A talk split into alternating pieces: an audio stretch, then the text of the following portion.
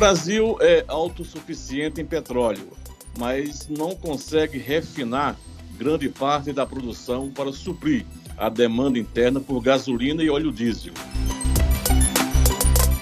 Assim, o país produz petróleo, mas é obrigado a importar combustíveis e derivados. O podcast Anut News debate hoje os preços dos combustíveis e o impacto para o consumidor e o usuário do transporte de cargas. Para esclarecer esse tema, está conosco o presidente da ANUT, Luiz Baldez. Seja bem-vindo, Baldez, ao podcast ANUT News. Olá, Ribamar, olá, ouvintes. É, este é um tema da maior importância, um tema atual, um tema que principalmente é, dói no bolso do brasileiro, que é o preço dos combustíveis. Vamos conversar, vou esclarecer alguns pontos para que a gente tenha ideia das dificuldades que a gente pode passar se uma decisão quanto ao preço dos combustíveis não for adequadamente tomada.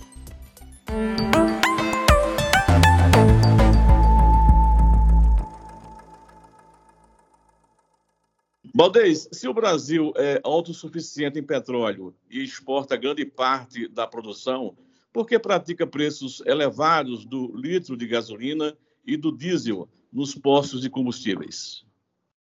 Ribamar, essa é uma questão que eu gostaria de tentar esclarecer a quem nos ouve. O petróleo, aquele produto negro, né? É, o ouro negro se chamou uh, este produto durante muitos anos, ele, na realidade, é uma matéria-prima para se produzir o que a gente chama de derivados.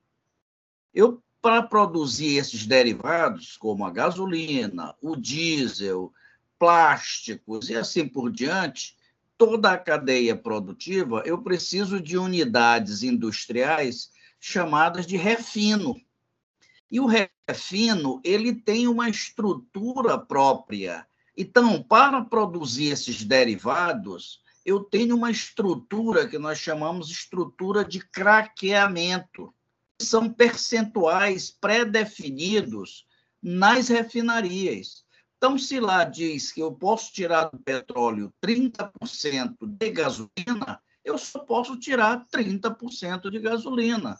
Essa estrutura é mais ou menos fixa, evidentemente que ela varia em torno desse número. Então, a quantidade de gasolina e óleo diesel que eu produzo é mais ou menos fixa durante determinado tempo.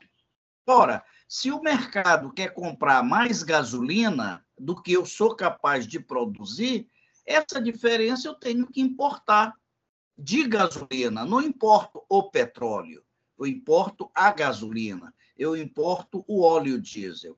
E essa importação é paga em dólares. É por isso que se faz a vinculação do preço da gasolina com o dólar e o preço do petróleo do mercado internacional. Porque pra, eu tenho que gerar uma quantidade de reais equivalente ao dólar que eu vou é, importar de gasolina e óleo diesel. Tá? Então, nós temos dois problemas aí. Primeiro, só a Petrobras faz esse refino, e segundo, a estrutura de refino é mais ou menos fixa. Portanto, eu não posso produzir mais gasolina, apesar de ser autossuficiente em petróleo.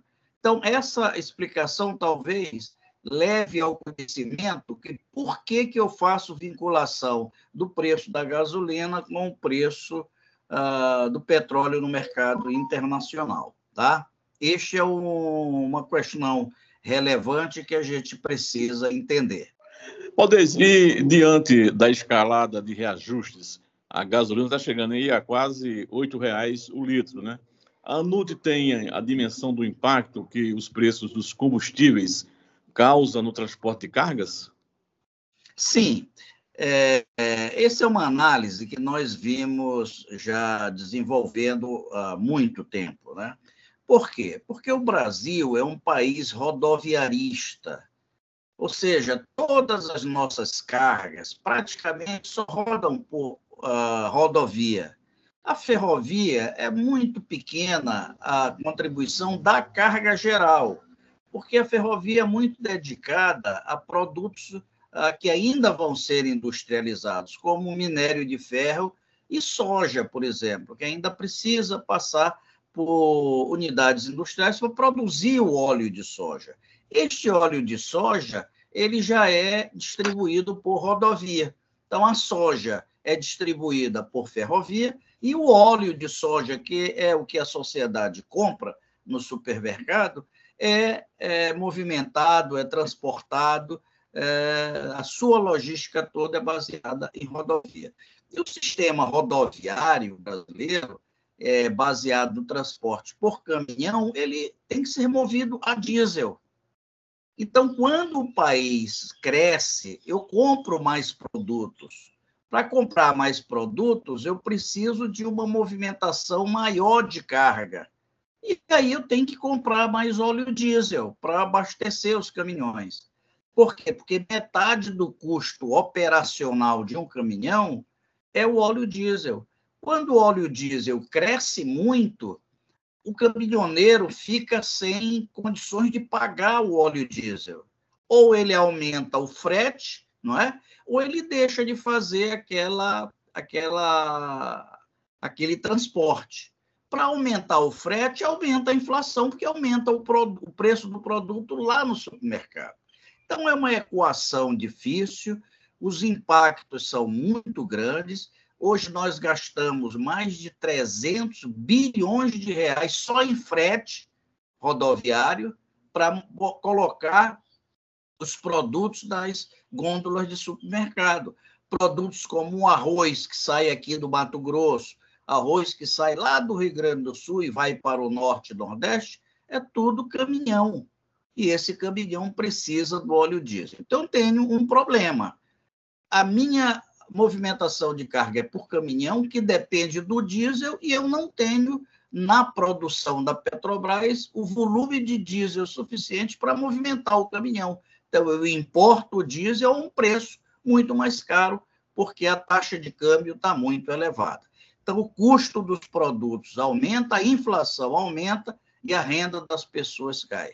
Então, é por isso que, às vezes, a população chega na, no supermercado fazer sua compra e com o mesmo valor que ela tinha, ela leva menos produtos, porque os produtos ficaram mais caros. E ficaram mais caros, uma das causas é o transporte, que ficou mais caro.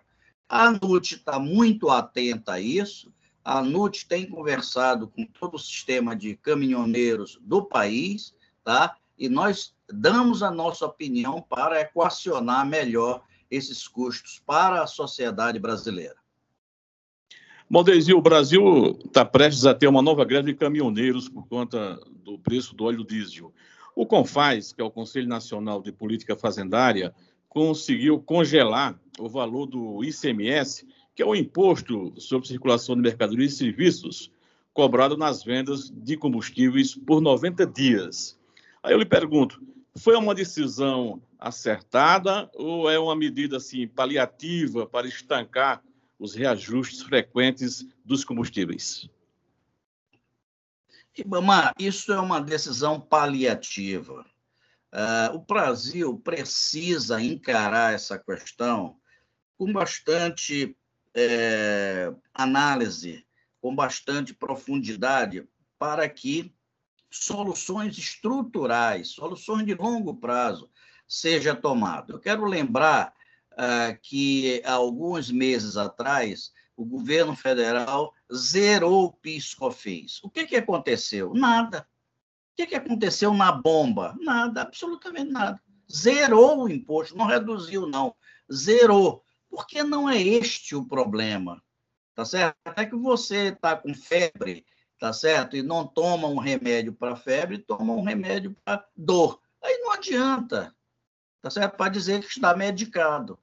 Então, o, o governo federal precisa sentar, entender primeiro o problema. Porque às vezes eu vejo grandes autoridades falar coisas e às vezes não entende aquele tema. Ele precisa entender primeiro o tema. Depois de entender o tema, aí sim adotar uh, decisões compatíveis com o problema que você tem. O ICMS é alto no Brasil? É alto, como toda a carga tributária brasileira, porque o Estado, o, o custo para manter a máquina pública é muito elevado.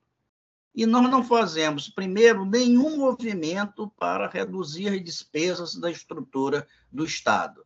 Portanto, os impostos vão ser altos. Este é um ponto. O ICMS é uma parte importante do custo, é, mas não adianta eu fazer um congelamento de valor por três meses, porque não resolve o problema. Tá certo? Começou agora, dia 1 de novembro, o congelamento que, que aconteceu com o preço do óleo diesel? Nada, ninguém percebeu nada que ocorreu, porque não é este o problema. Daqui a três meses, quando o ICMS for descongelado, tá certo? Vai existir um, uma revisão no preço para cima, aí a população percebe. Ou seja, quando é para reduzir, você não percebe, porque a redução é, às vezes, é, no centavo. Agora, quando aumenta, junta o preço do petróleo no mercado internacional, junta a taxa de câmbio e junta mais o ICMS que volta aos valores anteriores, a pancada vai ser muito elevada. E aí a gente vai reclamar. Portanto, Ribamar, eu acho assim, a, o governo federal e os governos estaduais precisaria sentar e conversar a respeito, trazer especialistas, conhecer a fundo este problema, porque ele é fundamental para o Brasil, não é para o governo, é para a sociedade brasileira. Tem que sentar, conversar, entender o problema e aí sim criar políticas públicas para equacionar melhor a questão do preço do combustível. Esta decisão do CONFAS ela é uma decisão apenas política, mas que economicamente não vai é, reduzir nada, não vai refrescar em nada. O cenário que nós vamos é, viver desses próximos três meses de congelamento de CMS vai ser exatamente igual ao que a gente está vivendo hoje. Daqui a três meses, quando nós formos gravar o, o, um podcast, quando acabar essa questão do ICMS, Ribamar, eu já estou marcando, nós vamos gravar e aí você vai me perguntar, Valdez, ocorreu o que com o congelamento do ICMS? E aí nós vamos responder é, com tranquilidade. Valdez, muito obrigado pelos esclarecimentos e realmente, daqui a três meses, nós vamos gravar um podcast nesse sentido, com esse tema. Muito obrigado e aquele abraço, presidente. Obrigado, Ribamar, e nós vamos voltar a esse tema, porque ah, nós, como representantes dos consumidores é, de serviço de transporte rodoviário no Brasil. Precisamos estar muito atentos, Ribamar. E o próximo podcast, eu já vou adiantar, nós vamos voltar a esse tema em que nós vamos discutir que formas nós teríamos para amenizar o problema do preço dos combustíveis, tá? E nós vamos explicar isso a todos os nossos ouvintes. Muito obrigado.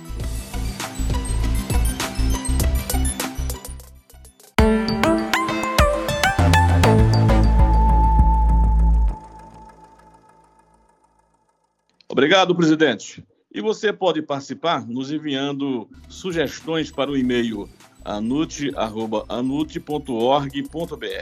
Até a próxima semana com mais um podcast.